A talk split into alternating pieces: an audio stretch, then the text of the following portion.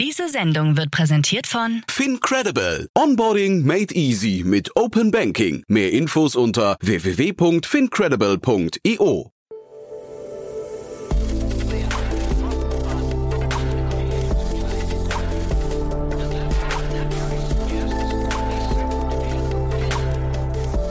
Startup Insider Daily.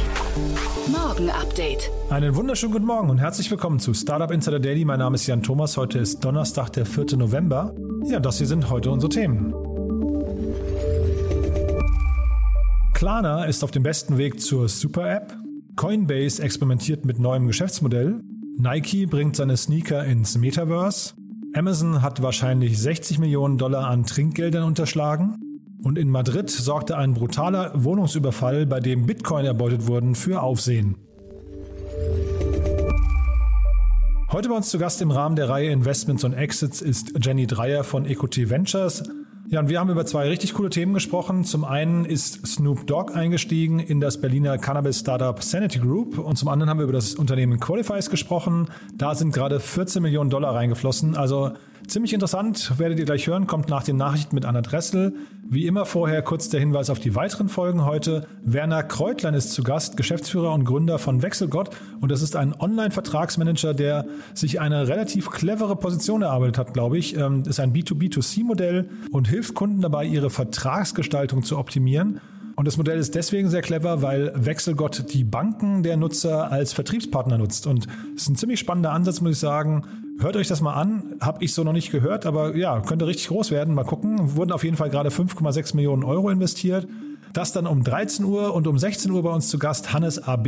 Er ist der General Manager Germany bei Vesla und das ist ein Startup aus Schweden, ein E-Mobilitäts-Startup, das eine Mischung aus E-Bikes und E-Scootern, also ein sehr lustiges Modell, muss ich sagen, äh, produziert hat und äh, ja, jetzt gerade seinen Marktstart in Deutschland angekündigt hat und genau darüber haben wir gesprochen. Wie funktioniert eigentlich dieser Markt?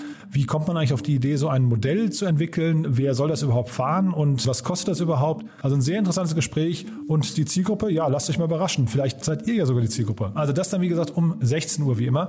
Jetzt genug der Vorrede. Wir gehen rein in die Nachricht mit Anna Dressel, danach dann Jenny Dreier von Equity Ventures und vorher wie immer ganz kurz die Verbraucherhinweise. Werbung. Hi, hier ist Nina aus dem Content-Team von Startup Insider. Vielleicht hast du es ja schon gehört, wir haben endlich neben unserem Hauptkanal Startup Insider nun auch separate Kanäle für unsere verschiedenen Formate eingerichtet. Wenn du zum Beispiel nur unser tägliches Nachrichtenupdate Startup News hören möchtest, kannst du ab jetzt ausschließlich den Startup News Kanal abonnieren. Gleiches gilt für Investments und Exits, Startup Spotlight und alle anderen Formate, die zukünftig kommen werden. Die volle Ladung Startup Insider, also alle Formate, gibt es natürlich weiterhin hier auf dem Hauptkanal. Also, um die einzelnen Kanäle zu abonnieren, besuche jetzt startupinsider.de/slash insider. Wir sehen uns auf deinem Lieblingskanal. Startup Insider Daily. Nachrichten. There's an app for that. Klarna auf dem Weg zur Super-App. Im überhitzten Wettbewerb der Bezahldienstleister hat das schwedische Buy Now Pay Later Startup Klarna seine überarbeitete App vorgestellt und damit Teile seiner neuen Strategie offenbart. Wie von vielen Marktbeobachtern vermutet, entwickelt sich das Unternehmen damit stark in Richtung Super-App nach chinesischem Vorbild, in der eine Bandbreite an Funktionen vereint sein sollen. Die Menschen suchen heute nach einfachen Lösungen, die während des Online-Einkaufs ihre spezifischen Bedürfnisse an einem Ort erfüllen und gleichzeitig eine Reihe von Möglichkeiten bereitstellen. Mit der Einführung unserer neuen App wird Klarna zu einem End-to-End-Shopping-Service, der viele Bedürfnisse auf einmal erfüllt. So Klarna-CEO Sebastian Siemiatkowski. Die überarbeitete Klarna-App soll neben dem reinen Zahlungsprozess auch den Prozess des Online-Einkaufs inklusive Angeboten und Benachrichtigungen über Preissenkungen abbilden. Außerdem bietet die App unter anderem Funktionen zur Sendungsnachverfolgung, Treuekarten und Live-Shopping-Events. I think it's time we moved on to a new business model. Coinbase experimentiert mit Geschäftsmodell. Offensichtlich experimentiert die Kryptobörse Coinbase mit dem Aufbau eines neuen Geschäftsmodells rund ums Handeln mit Kryptoassets. Bei dem auf Coinbase One getauften Modell dürfte es sich um ein gebührenpflichtiges Abo-Modell für Vielkäufer handeln, das den Handel mit Kryptoassets zum Nulltarif anbietet. Neben der Flat Fee wird der kostenpflichtige Service auch einen Telefonsupport an Feiertagen und Wochenenden bieten, sowie eine Krypto-Asset-Versicherung von bis zu einer Million Dollar. Das neue Modell wird derzeit mit ersten Nutzern getestet. Millionenbeute in Bitcoin bei brutalem Wohnungsüberfall in Madrid. Bei einem Überfall auf die Wohnung eines bekannten Internetunternehmers wurden in Madrid unter anderem mehrere Dutzend Millionen Euro in Bitcoin gestohlen, so mehrere Medien unter Berufung auf Polizeiberichte. Dabei seien vier oder fünf vermummte Personen in die Wohnung des Unternehmers eingedrungen und hätten diesen nach eigener Aussage vier Stunden lang gefoltert, bis er schließlich die Passwörter für sein digitales Vermögen verraten hätte. Bei dem Opfer, dessen Identität nicht kommuniziert wurde, handele es sich um einen 38-jährigen, seit Ende der 90er Jahre in Spanien wohnenden US-Amerikaner. Die spanische Polizei vermutet, dass es sich bei den Dieben um eine Bande aus Osteuropa handeln könnte. Amazon hat 60 Millionen Dollar Trinkgelder unterschlagen. Offensichtlich hat sich der Online-Einzelhändler Amazon an den Trinkgeldern seiner Zustellerinnen und Zusteller bereichert. In einem Urteil der US Federal Trade Commission FTC wurde Amazon nun dazu verpflichtet, mehr als 140.000 seiner Zustellerinnen und Zusteller insgesamt 60 Millionen Dollar auszuzahlen. Bei diesem Geld handelt es sich um Trinkgelder, die Amazon bzw. dessen Tochterunternehmen Amazon Logistics zwischen 2016 und 2019 illegal zurückgehalten hatten. Im Schnitt wird jede Fahrerin und jeder Fahrer 422 Dollar erhalten. Der höchste Betrag geht an einen Amazon Flex-Fahrer, den der Online-Einzelhändler um mehr als 28.000 Dollar geschädigt hatte. Nike bringt Sneaker ins Metaverse. Nach Facebooks vollmundiger Metaverse-Präsentation war es nur eine Frage der Zeit, bis Markenartikler digitale Produkte für den virtuellen Raum zur Verfügung stellen. Dabei nimmt offensichtlich der US-Sporthersteller Nike eine Vorreiterrolle ein. Wie nun bekannt wurde, reichte Nike bereits am 27. Oktober einen Antrag beim Patent- und Markenamt für die Anmeldung von Marken für virtuelle Güter ein und zielt damit auf digitale Kleidung, Schuhe, Kopfbedeckungen, Taschen, Sportausrüstungen und andere Dinge, die in der virtuellen Welt verwendet werden können, ab. Der Patentantrag umfasst sowohl den Slogan Just Do It sowie das Swoosh-Logo als auch die Marken Nike, Air Jordan und Jumpman. Laut Insidern stufe Nike die Priorität für virtuelle Güter als ziemlich hoch ein. Francis Hogan besorgt über Metaverse. Während sich Markenanbieter wie Nike auf die Experimente mit dem Metaverse einzulassen scheinen, äußert die Facebook-Whistleblowerin Francis Hogan ihre Bedenken gegenüber der neuen Strategie des Facebook-Konzerns. Mir persönlich macht der Gedanke Angst, noch mehr Mikrofone und Sensoren von Facebook in unsere Häuser und Büros zu bringen und uns davon ausspionieren zu lassen, während wir keine Ahnung haben, wie sie die Daten verwenden, so Horgen am Mittwoch gegenüber der deutschen Presseagentur dpa. Facebook-CEO Mark Zuckerberg hatte im Rahmen der Facebook Connect die Zukunftspläne des Unternehmens vorgestellt und präsentierte das Metaverse als soziales virtuelles 3D-Erlebnis und einen Treffpunkt für Menschen auf der ganzen Welt. Facebook schafft automatische Gesichtserkennung auf Fotos ab. Und nochmal Facebook. Weniger als eine Woche nach der Umbenennung des Facebook-Mutterkonzerns in Meta bemüht sich das Unternehmen offenbar, die Datenschutzbedenken seiner Nutzer ernster zu nehmen. In einem ersten Schritt soll die Funktion zur Gesichtserkennung in Facebook abgeschafft werden. Diese diente dazu, Gesichter auf hochgeladenen Fotos automatisch zu erkennen. Insgesamt sollen eine Milliarde Datensätze gelöscht werden. Der Konzern begründet diesen Schritt mit gesellschaftlichen Vorbehalten und einer ungeklärten Rechtslage. Wann genau die Funktion deaktiviert werden soll, teilte Meta in seinem Blog-Eintrag nicht mit. Die Rede ist jedoch von einer Abschaltung in den kommenden Wochen. Facebook-Whistleblowerin Frances Horgan begrüßte diesen Schritt ausdrücklich.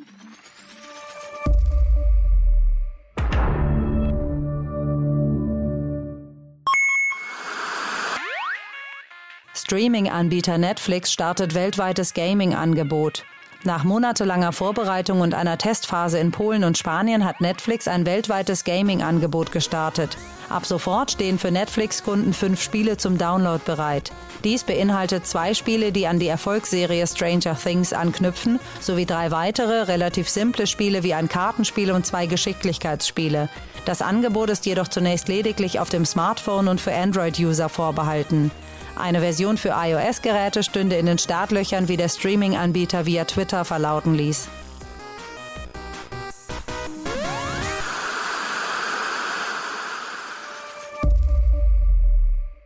Do you need money? Yes, thank you. Wien stellt Gründungsstipendien von bis zu 25.000 Euro bereit. Im letzten Wiener Gemeinderat Ende Oktober wurde beschlossen, dass sich angehende Gründerinnen und Gründer in Wien ab sofort für Stipendien in Höhe von 1.300 Euro pro Monat und Person bewerben können. Ziel des sechsmonatigen Projekts sei es, Unternehmen bereits ab der Ideenfindungsphase finanziell zu unterstützen. Dabei sollen vor allem starke und nachhaltige Geschäftsideen entwickelt werden, die in weiterer Folge neue Arbeitsplätze schaffen. Wirtschaftsstadtrat Peter Hanke sagte dazu, Wien braucht Gründerinnen und Gründer. Mit dem neuen Gründungsstipendium wollen wir einen zusätzlichen Anreiz schaffen, den Schritt ins Business zu wagen. Um sicherzustellen, dass die Unternehmensentwicklung zügig vorangeht, wird der Projektfortschritt laufend überprüft. Startup Insider Daily. Kurznachrichten. Gerade erst hat Pokémon Go-Entwickler Niantic seine Fans mit der Ankündigung des neuen Spiels Pikmin Bloom in Hochstimmung versetzt. Dafür schockt er jetzt seine Fans mit der Entscheidung, das magische Augmented Reality Abenteuer Harry Potter Wizards Unite nicht weiterzuentwickeln. Das Spiel um die magische Welt des Zauberlehrlings geht am 31. Januar 2022 in den vorzeitigen Ruhestand. Bereits am 6. Dezember verschwindet der Titel aus sämtlichen App Stores. Der erste rein pflanzliche Burger von McDonald's, unabhängig von den bisherigen Veggie-Burgern, wird ab Ende dieser Woche in den USA in begrenztem Umfang verkauft. Im Rahmen kurzer Testphasen war der sogenannte McPlant auch in McDonald's-Filialen in Europa erhältlich. Die erste Resonanz zeigt, dass Konsumenten keine Unterschiede zwischen McPlant und normalen fleischbasierten McDonald's-Burgern herausschmecken. Amazon hat den Verkaufsstart eines neuen Produktes aus dem Alexa-Ökosystem angekündigt. Der Luftqualitätssensor namens Smart Air Quality Monitor ist auf die Überwachung der Luftqualität in Innenräumen spezialisiert und soll fünf relevante Werte messen, die dabei helfen sollen, die Qualität der Innenraumluft zu analysieren. GTA 3, Vice City und San Andreas sollen noch im November in Form einer Remastered-Version neu aufgelegt werden. Außerdem kündigte der Oculus-Betreiber Facebook auf der hauseigenen Messe Connect 2021 an, bereits seit einigen Jahren an einer VR-Umsetzung von GTA San Andreas zu arbeiten. Und das waren die Startup Insider Daily Nachrichten von Donnerstag, dem 4. November. Startup Insider Daily. Investments und Exits. Cool, ja, da freue ich mich sehr. Jenny Dreier ist wieder hier von Equity Ventures. Hallo Jenny. Hi Jan. Freue mich, dass du wieder da bist und ja, vielleicht bevor wir einsteigen, du hast ja zwei Themen mitgebracht, die ich auch beide wirklich ziemlich cool finde. Ähm, lass uns vielleicht nochmal ganz kurz über euch sprechen. Vielleicht magst du nochmal ein, zwei Hintergrundsätze zu euch äh, sagen. Wer darf sich bei euch melden? Was sind so die Themenfelder vielleicht, in die Equity Ventures äh, investiert und äh, ja, in welchen Stages? Ich bin Teil des Berliner Investmentsteams von Equity Ventures. Wir sind allerdings ähm, ein äh, europaweit beziehungsweise Europa plus USA, ähm, also relativ breit aufgestellter Fonds ge geografisch, haben fünf Offices ähm, in Europa, ein kleines Team in San Francisco auch. Und wir investieren auch thematisch ganz breit. Ähm, die Mission ist grundsätzlich, the boldest entrepreneurs in Europe zu finden und in die zu investieren. Ähm, das heißt tatsächlich, ähm, dass wir und super viele unterschiedliche Themen angucken, einige wenige nicht. Wir wollen heute über Cannabis sprechen. Das ist ein Thema, mit dem ich mich, äh, in das wir nicht investieren, aber tatsächlich ähm, ist es äh, bei uns eher der Ausschluss. Also wir haben einen sehr breiten Investmentfokus und haben auch alles von den klassischen B2B SaaS-Modellen, Marketplace-Modellen, Consumer-Apps, aber auch ähm, viele von den Themen schon gemacht, die wir, die wir Moonshots nennen, ähm, von Wandelbots in Dresden, die Robotics machen, Einride, die Autonomous Trucks herstellen herstellen. Wir haben Quantum Computing gemacht und Synthetic Biology, also durchaus ein ganz breites Portfolio. Mhm, super spannend. Das mit Cannabis wusste ich gar nicht. Wie, wie kommt es zu solchen Ausschlusskriterien? Was sind da die Kriterien dahinter? Wir haben auch eine sehr breite ähm, LP-Basis. Also unsere Investoren sind, ähm, äh, ja, kommen weltweit aus den unterschiedlichsten Ländern und da gibt es dann einfach einige Themen, ähm, die in den LP-Agreements ähm, ausgeschlossen werden. Und in unserem Fall ist das, soweit ich weiß, äh, eigentlich nur Drogen und Pornografie ähm, als Themen, die wir nicht investieren dürfen. Wie man jetzt Cannabis definiert und wie das ist, wenn es hier legal ist, das weiß ich gar nicht. Aber in einigen Ländern ist eben, sind diese beiden Themen ja komplett äh, auch noch stärker unter Strafe gestellt als bei uns, sodass wir das einfach in den Verträgen ausgeschlossen haben. Nee, total nachvollziehbar. Nur der, der Markt ist natürlich relativ heiß gerade. Und ich frage auch deswegen, weil ich hatte heute den Sebastian Diemer im Podcast, ich weiß nicht, ob du den kennst, ähm, der ja. ist ja auch so ein ja, ziemlich bunter Hund in der, äh, in der, in der Szene, hat relativ viele Sachen schon gemacht. Und der hatte ja vorher ein Cannabis-Startup und macht jetzt ein Wett-Startup, wo es um Glücksspiele geht. Und deswegen habe ich nur gerade gefragt, weil du gerade sagst, Pornografie ja. und Cannabis habt ihr nicht, aber Glücksspiele ginge vielleicht, ja? Nein, nee, tatsächlich, ähm, da hast du mich ertappt. Glücksspiel ist tatsächlich das dritte Thema. ähm, soweit ich weiß, ähm, das, also Glücksspiel äh, machen wir auch nicht. Wobei das immer wieder eine spannende Frage ist, gerade wenn man so Mobile Gaming Investments macht. Ja, genau. Und das ist ein. Bereich, in dem wir relativ stark sind. Dann gibt es doch wieder viele Themen. Da gab es mal so einen spannenden Bericht von Jan Böhmermann zu, die dann doch recht schnell in die Richtung kommen von, ähm, von Gambling. Und da müssen wir sehr stark aufpassen, dass, ähm, dass wir da klare Grenzen ziehen. Hm, ja, also äh, Sebastian Diemer, der hüpft ja zumindest so von einem, ich sag mal, äh, bisschen, bisschen fragwürdigen Bereich in den nächsten. Wobei das, das macht, aber, nee, aber also er macht das mit, der, hat das wirklich auch überzeugend rübergebracht. Ich habe es ein paar Mal kritisch hinterfragt und fand das irgendwie dann ganz spannend. Aber Jan Böhmermann, und dann kommen wir mal zu den Sachen von heute, das ist eine spannende Brücke, weil ich habe den einen der beiden Gründer jetzt gerade bei Jan äh, Jan Böhmermann äh, tatsächlich im Bericht gesehen, wo die Sanity Group nicht ganz so gut bei weggekommen ist. Oh, das habe ich gar nicht gesehen. Ähm, das ging so rum, das, äh, das, können wir mal verlinken, aber ich weiß gar nicht, ob der Finn Henzel das so, so, lustig fand, was da Jan Böhmermann über ihn erzählt hat. Also der war auf jeden Fall jetzt letzte Woche war, war das Thema Cannabis äh, und oder CBD eigentlich, muss man sagen äh, tatsächlich großes Thema bei Jan Böhmermann. Ja. ja. spannend. Der macht ja ab und zu mal über die deutsche Startup-Szene ein bisschen lustig und über die, die Berlin-Mitte-Hipster. aber das habe ich noch nicht gesehen. Und da, ich, ich sehe das auch nicht so häufig, aber das wurde mir weitergeleitet und das war tatsächlich volle Breitseite, muss man sagen. Äh, gehen wir mal rein, weil ähm, jetzt, da kommen ja jetzt auch so ein paar Klischees zusammen.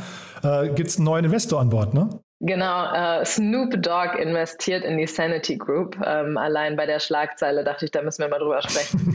Ähm, und es ist ja ein ganz spannender Zeitpunkt gerade für, für ähm, Cannabis-Themen, weil wir mitten in den Koalitionsverhandlungen stecken und tatsächlich ja ähm, insbesondere Grüne und FDP da auf sehr ähnlichem Kurs sind, was das Thema Legalisierung von Cannabis angeht. Und auch diese Sozialdemokraten ähm, sind zwar ein bisschen vorsichtiger, aber sind durchaus auch bereit, sich da ähm, äh, auf einen etwas liberaleren oder auf einen, auf einen etwas liberaleren Kurs einzulassen und eine kontrollierte Freigabe von Cannabis ähm, zumindest mal anzudenken, sodass das sicherlich ein spannender Punkt in den Koalitionsverträgen werden kann sodass es eben auch ein spannender Zeitpunkt für Cannabis-Startups in Deutschland ist. Ja, deswegen hatte ich vorhin so nachgefragt, was bei euch die Kriterien dahinter sind, ob ich da vielleicht auch was nicht sehe. Ich glaube, dieser Markt bricht halt gerade auf. Ne? Jetzt ohne zu sagen, dass ihr euch da jetzt was nicht irrt oder eure Investmentthese einfach nicht stimmt. Aber ich habe so das Gefühl, der hat sich einfach durch die Regulierung in den letzten Jahren ziemlich verändert. Ne? Ja, definitiv. Und irgendeine Form von Legalisierung wird früher oder später in einer ein oder anderen Form kommen.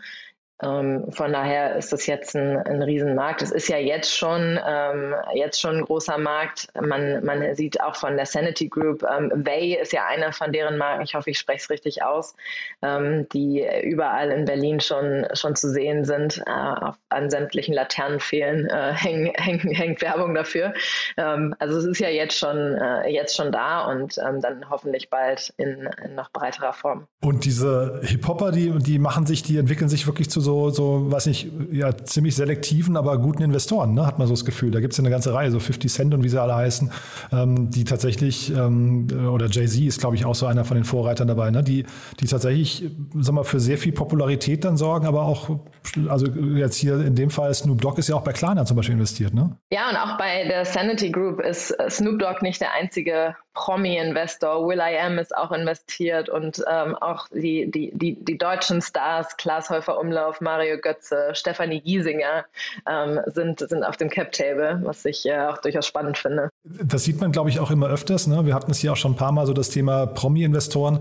Die sorgen dann natürlich alle irgendwie für eine Sichtbarkeit auch in bestimmten Bereichen. Ne? Das ist also einerseits irgendwie Geld, was da irgendwie eine Rolle spielt, wahrscheinlich, aber auch eben tatsächlich wahrscheinlich die, was nicht, Brand Awareness oder, oder Reichweite. Ne? Ja, definitiv. Das ähm, ist bei so einem Consumer-Produkt und viele, ich glaube, die Sanity Group will in ganz, ganz unterschiedlichen unterschiedliche, mit unterschiedlichen Marken auch reingehen, aber durchaus gerade für so Lifestyle-Marken wie, wie Way und Displays heißt die, heißt die andere Brand, ist es natürlich wichtig, die ähm, ja, Influencer auf, auf der Seite zu haben und die Leute mit ordentlich Medienwirbel um sich. Wenn man jetzt hier nochmal drauf guckt aufs Geschäftsmodell, also wahrscheinlich, ich weiß nicht, ob, inwieweit man das von außen beurteilen kann, aber also die haben jetzt 65 Millionen Euro eingesammelt. Das heißt, die, mal, da macht man schon mal relativ viele Haken dran, dass Investoren, und das sind ja auch keine, also jetzt mal abgesehen von den Promi-Investoren, gibt es ja auch sehr viel, ich sag mal, fundierte Investoren, HV Capital und so weiter sind da an Bord. Ähm, wo, wo geht da jetzt die Reise hin? Was würdest du sagen, wie groß kann so, ein, äh, so eine Sanity Group mal werden? Das, äh, also ich, ich glaube, der Markt für Cannabis, äh, ja, Cannabis-Produkte im weitesten Sinn ähm, ist, ist extrem groß und ist eben auch gerade erst dabei, sich zu entfalten, sodass man jetzt ähm, in einer extrem coolen Position ist, wenn man wie die Sanity Group quasi zur richtigen Zeit am richtigen Ort ist. Das ähm, beginnt ja mit so den Lifestyle-Produkten. Ich glaube, jetzt haben sie angefangen mit Massageöl und Badekugel, Cremes und so weiter, wo man wahrscheinlich eine Riesenmarge drauf hat. Ähm, und andererseits wollen sie aber auch in die, in die, in die Forschung tatsächlich gehen und medizinische Themen ähm, angehen. Und dadurch, äh, das ist sicherlich nochmal ein Riesenmarkt, der einfach noch komplett inexistent ist in Deutschland und dadurch ähm, extrem viel Potenzial hat, ähm, mal äh, jetzt abhängig davon natürlich, wie weiter legalisiert wird, aber ähm, da ist, steckt sicherlich einiges drin. Und ich höre raus, ähm, also wir haben ja immer diese, diese verschiedenen Kriterien. Ein Kriterium, warum man investiert, ist das Team. Das ist hier, glaube ich, ziemlich gut bis sehr gut. Ne? Und ähm, dann ist ja das Thema Timing. Und da höre ich raus, da sagst du, das ist genau das richtige Timing für diese Themen. Ne? Ich denke auch, die, die vor drei, vier Jahren investiert hatten, die waren noch, ähm, da war es noch so ein bisschen mutiger in Cannabis zu investieren. Einerseits, weil der Ruf sich ja auch über die letzten Jahre ähm, verändert hat. Andererseits auch, weil damals die Legalisierung noch nicht so in, in, in direkter Reichweite war oder noch nicht so weit fortgeschritten war. Jetzt ist es fast ein ähm, obvious case. Also äh, eigentlich ist, ist jetzt mittlerweile allen klar, dass ähm, da einiges passieren wird. Du, dann lass uns mal zum zweiten Thema, was du mitgebracht hast, noch gehen. Das klingt ein bisschen traditioneller, aber irgendwie auch ziemlich gut, muss ich sagen, ja? Ja, so ein bisschen deutscher irgendwie. ja, ne? ähm, wir wollten über Qualifies sprechen. Die waren auch als ChemSquare bekannt bis vor, bis vor einiger Zeit und ähm, auch die haben eine 12 Millionen Runde geraced gerade von HV Capital. Mhm. Und ähm, ja, was machen die? Es ist eine digitale Plattform, die ähm, es den Kunden erm ermöglicht. Die Kunden sind meist ähm, heute Pharmaunternehmen, Daten mit ihren Lieferanten auszutauschen. Da geht es hauptsächlich um Auditing, also um Qualitätsauditing von ähm, Prozessen in der Pharmabranche. Also irgendwie glaube ich, also ich kenne den Markt zu wenig, aber das erschließt sich aber auch sofort, dass es wahrscheinlich in der heutigen Zeit ein total wichtiges Thema ist, weil ja jeder ja zumindest wissen möchte, wo seine Produkte herkommen. Ähm, ich habe gesehen, die machen hier relativ viele Lieferantenchecks. Ne? Ähm, das, äh, also das ist ja wahrscheinlich Kern des Ganzen. Ne? Und dann dass man irgendwie bei den, bei den Zulieferern Qualität und Hygiene und Sozialstandards und so weiter überprüft. Klingt nach einem total zeitgemäßen Thema auch, oder? Absolut. Ich glaube, auch hier gibt es diesen, diesen Timing-Aspekt. Es gibt ähm, eine starke regulatorische Verschärfung rund um ESG-Kriterien auf EU-Ebene, sodass jede Branche, nicht nur die Pharmabranche, sondern eigentlich jede Branche deutlich mehr Auditing brauchen wird in, in der Zukunft, sodass auch, auch Qualifiers da zu einem, zu einem coolen Zeitpunkt unterwegs ist. Kann man ähm, als Investor so von außen, also die hatten davor, glaube ich, 1,7 Millionen, ach nee, 3,2 Millionen habe ich hier stehen, äh, eingesammelt, haben 60 Mitarbeiter. Kann man da von außen schon so ein bisschen äh, erahnen, wie profitabel so ein Unternehmen ist? Profitabilität guckt sich äh, auf der Ebene tatsächlich ja noch niemand so richtig an. Ah, ja. Schwer zu sagen, aber ähm, ich glaube, die die Marge an sich ähm, auf, also wenn ich, wenn ich nochmal versuche, das Geschäftsmodell so zu umreißen, ich hoffe, ich gebe es jetzt richtig wieder, aber ich kann als Kunde, also als, als Pharmaunternehmen auf die Plattform gehen und meinen Audit, einen Auditor buchen, äh, der oder die mich, mich dann quasi auditiert, aber auch die ganze, der ganze Austausch der Daten findet auf der Plattform statt. Diese Audits können weiterverkauft werden an weitere Kunden oder weitergegeben werden an weitere Kunden. Also es gibt ähm, einerseits so einen so Marktplatz, ähm, Aspekt. Also ich, ich, ich kaufe auf der Plattform diese Audit Reports oder werde verknüpft zu Auditern. Es gibt aber auch fast eine Software-Komponente, die natürlich dann extrem hochmargig ist. Und ähm, das heißt, im Ende wird es, wird es so ein Mix aus mehreren Modellen sein. Deswegen ist es, glaube ich, heute noch schwer zu sagen, wie profitabel das am Ende ist, aber ähm, hat durchaus Software-Elemente. Das heißt, du würdest jetzt in so einem Fall eher drauf gucken, wie ist das Kundenwachstum, wie ist vielleicht die, die Kundenbindung oder also Retention und, und Churn und solche Geschichten oder worauf würdest du in so einem Stadium achten? Genau, ähm, das, sind, das sind absolut die richtigen Kriterien. Wachstum ist natürlich spannend. Ähm, wie, wie schnell schaffen sie es? Das sind ja auch ganz traditionelle, gerade wenn man sich so den, den Markt der mittelständischen Pharmaunternehmen anguckt, mit denen sie heute arbeiten. Sicherlich sind die Vertriebsprozesse in, in diesem Markt nicht ganz einfach. Also schaffen sie es, ähm, in dem Markt ähm, so zu wachsen, ähm, wie es eben auch, auch in den nächsten Schritten noch erwartet wird für eine Series B und C. Das fände ich so die spannende Frage. Und die sind aus der TU Darmstadt äh, und ich glaube der äh, Goethe-Universität in Frankfurt hervorgegangen und hatten irgendwie auch so einen Preis gewonnen. Äh, University Innovation Challenge hieß, die, äh, hieß der. Und ähm, sind das so Preise, auf die man dann auch früh guckt, wenn man Startups früh entdecken möchte? Also ist das, hat das eine Relevanz oder ist das eher so, ähm, äh, keine Ahnung, davon gibt es einfach zu viele, die sind dann einfach so ein bisschen, weiß nicht, ähm, ja, gesichtslos oder so? Das kommt ganz drauf an. Und da fragst du jetzt natürlich auch jemanden, der sich eher Series A und B anschaut, ja, als ja, die ganz, ganz frühen ja, Themen. Aber ich denke, es gibt schon manche Preise, die, ähm, die durchaus äh, Renommee haben. Auf der anderen Seite ähm, äh, achtet in, den, in diesen University Competitions wird natürlich noch auf ganz andere Dinge geachtet, als das, was, ähm, was für uns äh, zu, zu einem späteren Zeitpunkt relevant ist. Sodass ich zugeben muss, dass ich da gar nicht so stark drauf achte diese Uni-Preise. Ähm, aber das, das kann ein Early-Stage-Investor wahrscheinlich noch besser beantworten. Rein vom Modell her, ähm, das kann ziemlich skalieren. Ne? So, so ein Thema, ich glaube, wenn man das einmal geknackt hat, weil wahrscheinlich zumindest europaweit ja die Standards sich so ungefähr angleichen dürften. Ne? Ich denke auch. Und nicht nur die Pharmabranche braucht ja Auditing. Es gibt ja, jede Branche braucht in der einen oder anderen Form ja ähm, Qualitätsaudits. Und gerade diese ESG-Audits braucht, braucht eigentlich jedes Unternehmen. Ähm, und das ist relativ relativ universell, sodass sie eben heute in der Pharmabranche begonnen haben, aber ähm, äh, durchaus in viele weitere Branchen auch vordringen können in der Zukunft. Ja, das ist vielleicht dann auch der, die Umbenennung des Namens. Ne? ChemSquare hießen sie vorher, hast du vorhin ja schon gesagt, und jetzt heißen sie Qualifiers. Das klingt ja schon so, als wollten sie sich irgendwann so ein bisschen weiterentwickeln aus der, aus der reinen Chemiebranche raus. Ne? Ich denke auch, ja. Du, Jenny, ganz, ganz toll, muss ich sagen. Ähm, haben wir was Wichtiges vergessen zu einem der beiden Themen? Nee, ich denke nicht. cool. Du, hat mir großen Spaß gemacht. Ähm, ich schicke dir nachher das äh, Video von, ähm, von Jan Böhmermann äh, und wir verlinken das aber auch in den Shownotes. Es ist wirklich sehr sehenswert. Glaube ich, würden alle sagen, außer vielleicht in dem Moment die mit, mit Mitarbeiter von der Sanity Group, die haben es vielleicht so halb schmunzelnd zu, zur Kenntnis genommen. Cool. Sehr gut, ich bin ja. gespannt. Danke dir. Danke dir auch. Ne? Bis dahin. Ciao, ciao. Ciao. Werbung. Hi, ich bin Paul, Product Manager bei Startup Insider und hier, um dir kurz unser Podcast-Verzeichnis vorzustellen. Mit einer wachsenden Liste von bereits über 10.000 Episoden ist unser Podcast-Verzeichnis die größte Sammlung deutschsprachiger Podcasts rund um die Themen Unternehmertum, Technologie, Digital Marketing und mehr. Nutze jetzt die verschiedenen Filter, um Podcasts zum Beispiel nach ihrem Themenschwerpunkt, Gästen oder Erscheinungsdatum zu sortieren, damit du genau das findest, was dich interessiert. Also, wenn das was für dich ist, dann besuche jetzt ganz einfach unsere Plattform auf startupinsider.de/slash insider. Startup Insider Daily, Investments und Exits. Der tägliche Dialog mit Experten aus der VC-Szene. So, das war's für heute Vormittag. Das war Jenny Dreier von EcoT Ventures. Vielen Dank nochmal, Jenny. Hat mir großen Spaß gemacht. Ich habe es ja gerade schon angekündigt, wir verlinken mal den Link mit Finn Hensel bei Jan Böhmermann. Ist ziemlich lustig, glaube ich. Und ja, ich glaube, ich kenne Finn ja ganz gut. Der ist äh, hart im Nehmen. Also ich hoffe, er nimmt das Ganze sehr spaßig.